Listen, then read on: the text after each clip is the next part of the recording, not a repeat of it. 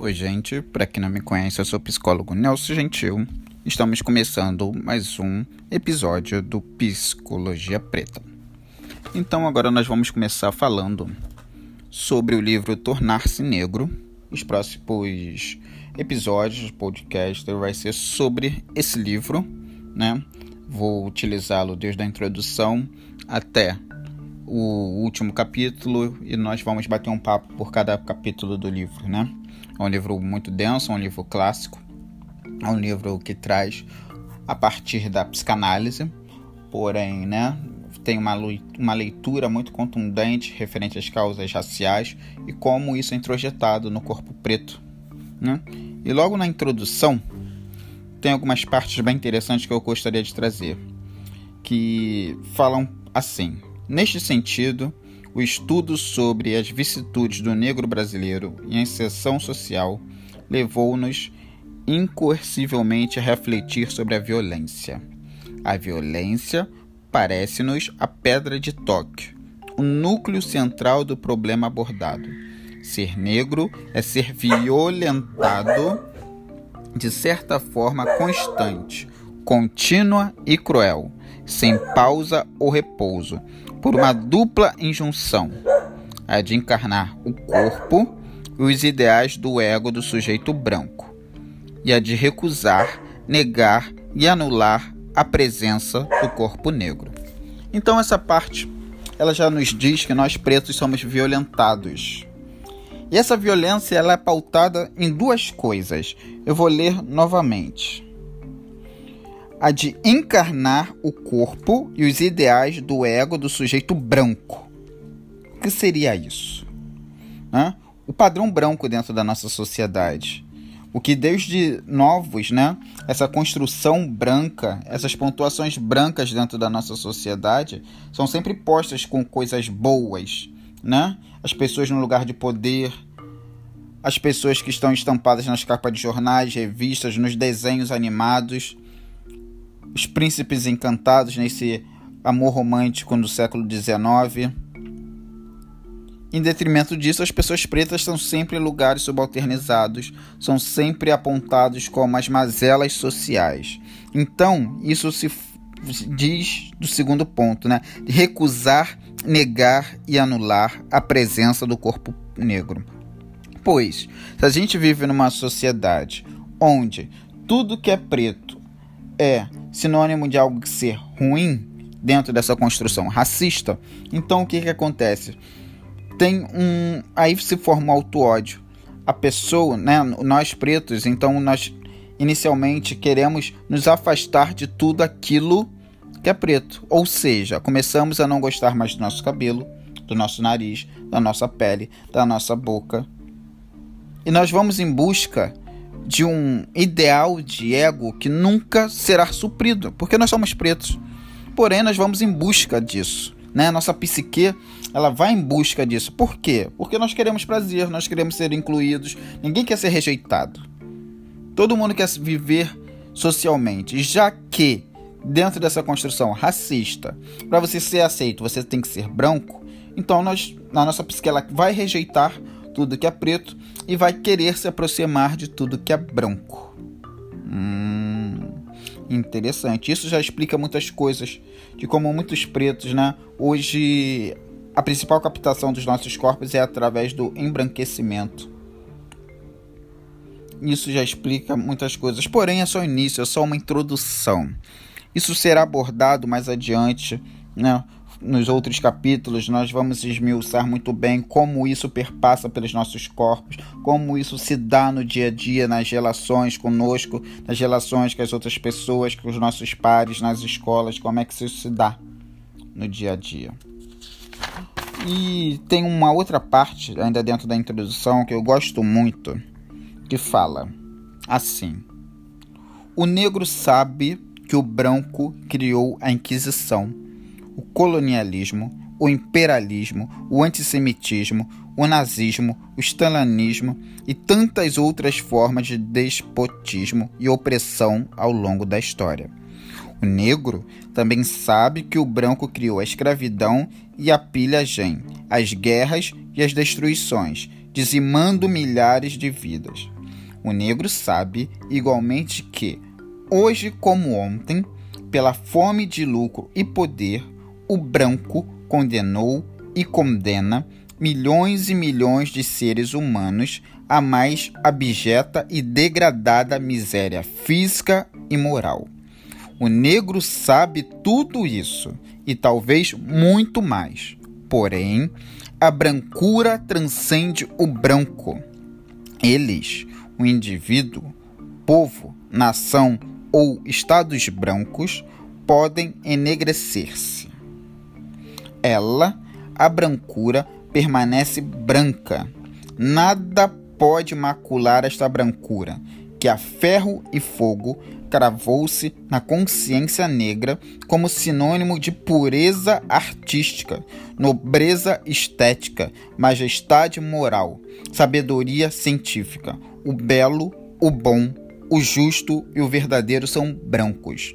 O branco é, foi e continua sendo a manifestação do espírito, da ideia, da razão. O branco a brancura são os únicos artifícios e legítimos herdeiros do progresso e desenvolvimento do homem. Eles são a cultura, a civilização em uma palavra, a humanidade. É um trecho muito forte. Fala de tudo que os brancos criaram. Mas mesmo assim, mesmo de tudo isso, a brancura transcende a tran, a bran, o ser branco é sinônimo de ser humano. Já que ser branco é sinônimo de ser humano, ser preto é o quê? É desumano. É ser animalizado.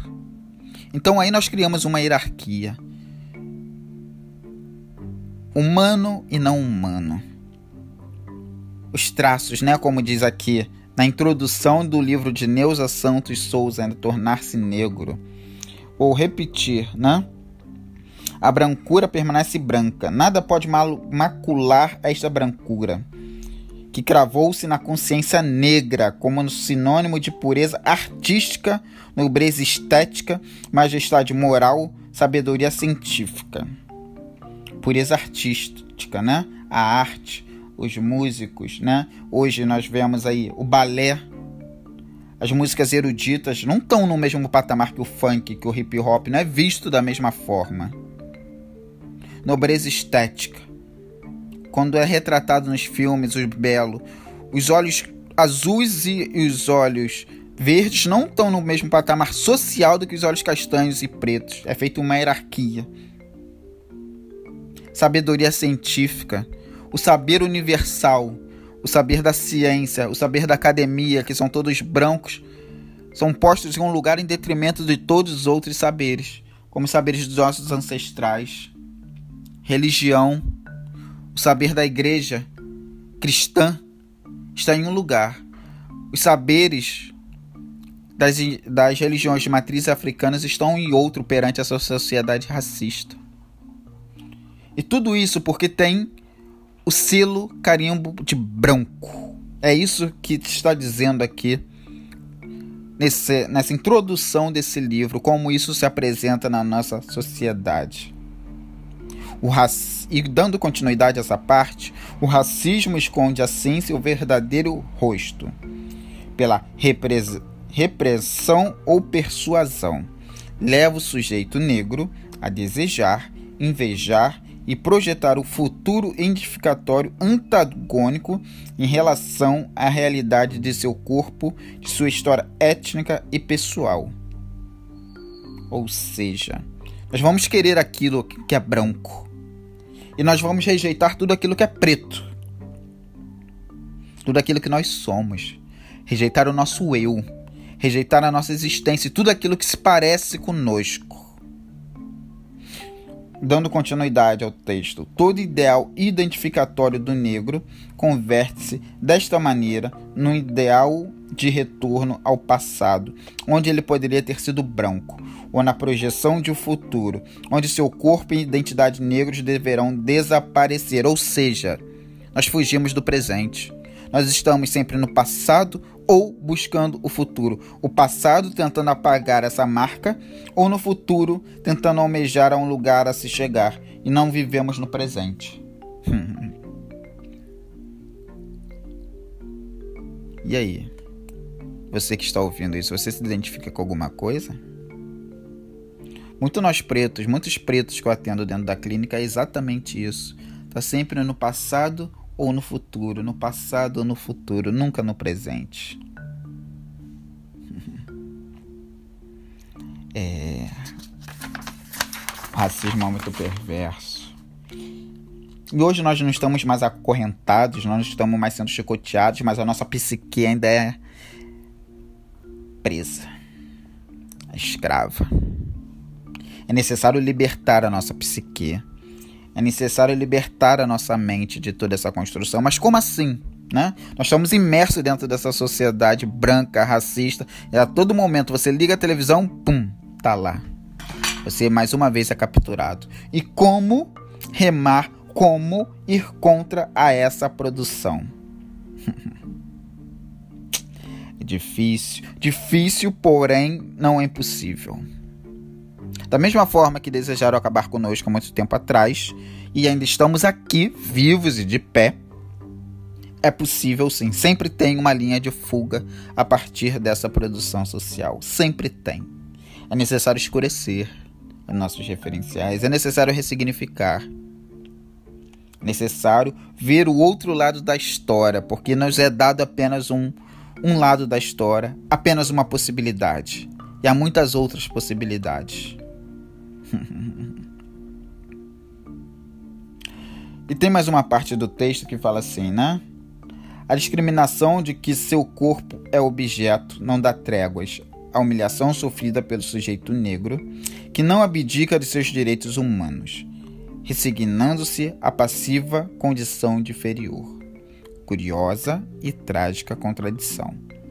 É no momento mesmo em que um negro reivindica sua condição de igualdade perante a sociedade que a imagem de seu corpo surge como intruso, como mal a ser sanado, diante de um pensamento que se emancipa e luta pela liberdade. E uma das pessoas entrevistadas no livro diz assim: Eu sinto que o problema racial como uma ferida. É uma coisa que penso e sinto todo o tempo é um negócio que não cicatriza nunca. Hum. Que ferida é essa que nunca cura? Que ferida é essa que nos põe a sangrar a todo momento? Que lugar é esse que nós buscamos igualdade, mas ao mesmo tempo nos sentimos inferior? Que sociedade é essa que produz isso conosco? Está acontecendo agora. Como já aconteceu antes. Como acontece a todo instante. É...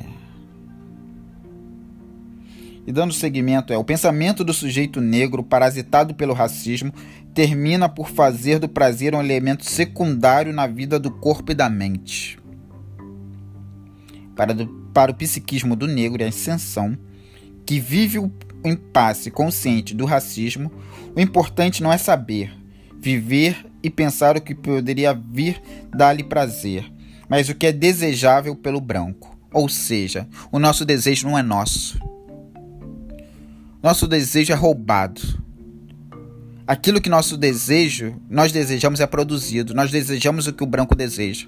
Nós desejamos o, o ponto que o branco está. Não, não temos autonomia. É necessário quebrar as, as amarras para fazer escolhas e desejos que sejam nossos escolhas e caminhos, trilhar caminhos que sejam nossos e não caminhos já impostos por outras pessoas.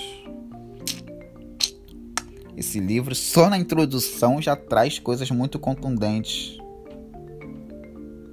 muito, pes muito pesadas. E é só a introdução. Mas ainda vamos fazer muitos desdobramentos a partir desse lugar.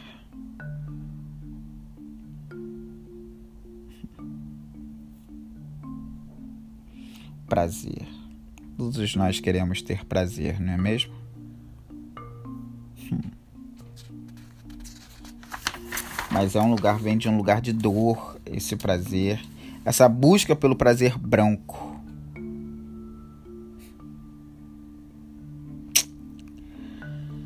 Então hoje ficamos por aqui.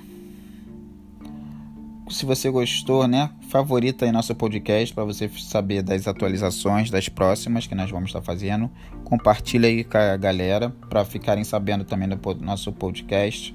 Eu acho que pode chegar a muitas pessoas, muitas pessoas precisam ouvir isso, debater. E é isso, galera. Muito obrigado para você que ficou aqui até o final e seguimos em frente.